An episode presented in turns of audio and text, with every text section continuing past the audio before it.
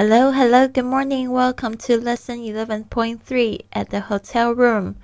嗯，这边有十二句实用句，来，大家跟我念一次。Number one, this is room service. This is room service. 这是客房服务。This is room service. Two, this is room 608. This is room 608. 这是六零八号房。当然，你也可以说。 This is room 608. This is room 608. Number three, my room number is 512. My room number is 512. 我的房间号码是五幺二。My room number is 512. Number four, I have a problem. I have a problem. 我遇到一个问题。I have a problem. Five, I have a complaint to make. I have a complaint to make. 我有一个问题需要解决。I have a complaint to make. Number six, may I have two more towels, please? May I have two more towels, please? 请问可以再给我两条毛巾吗？May I have two more towels, please? Seven, may I have an extra blanket? May I have an extra blanket? 可以再给我一条毛毯吗？May I have an extra blanket? 8. Do you provide drinking water in the room?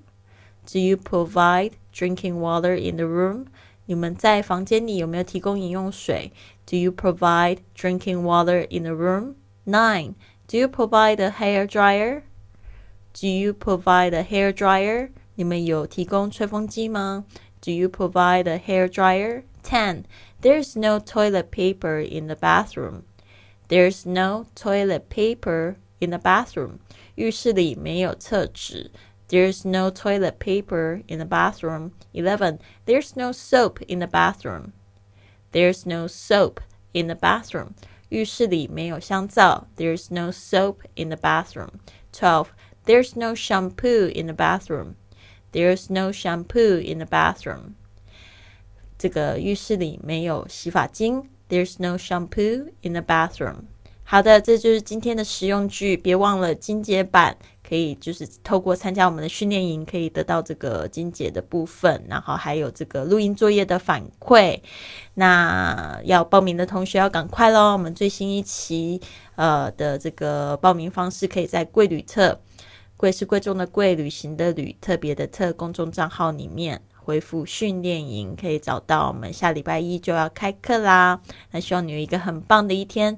Have a wonderful day.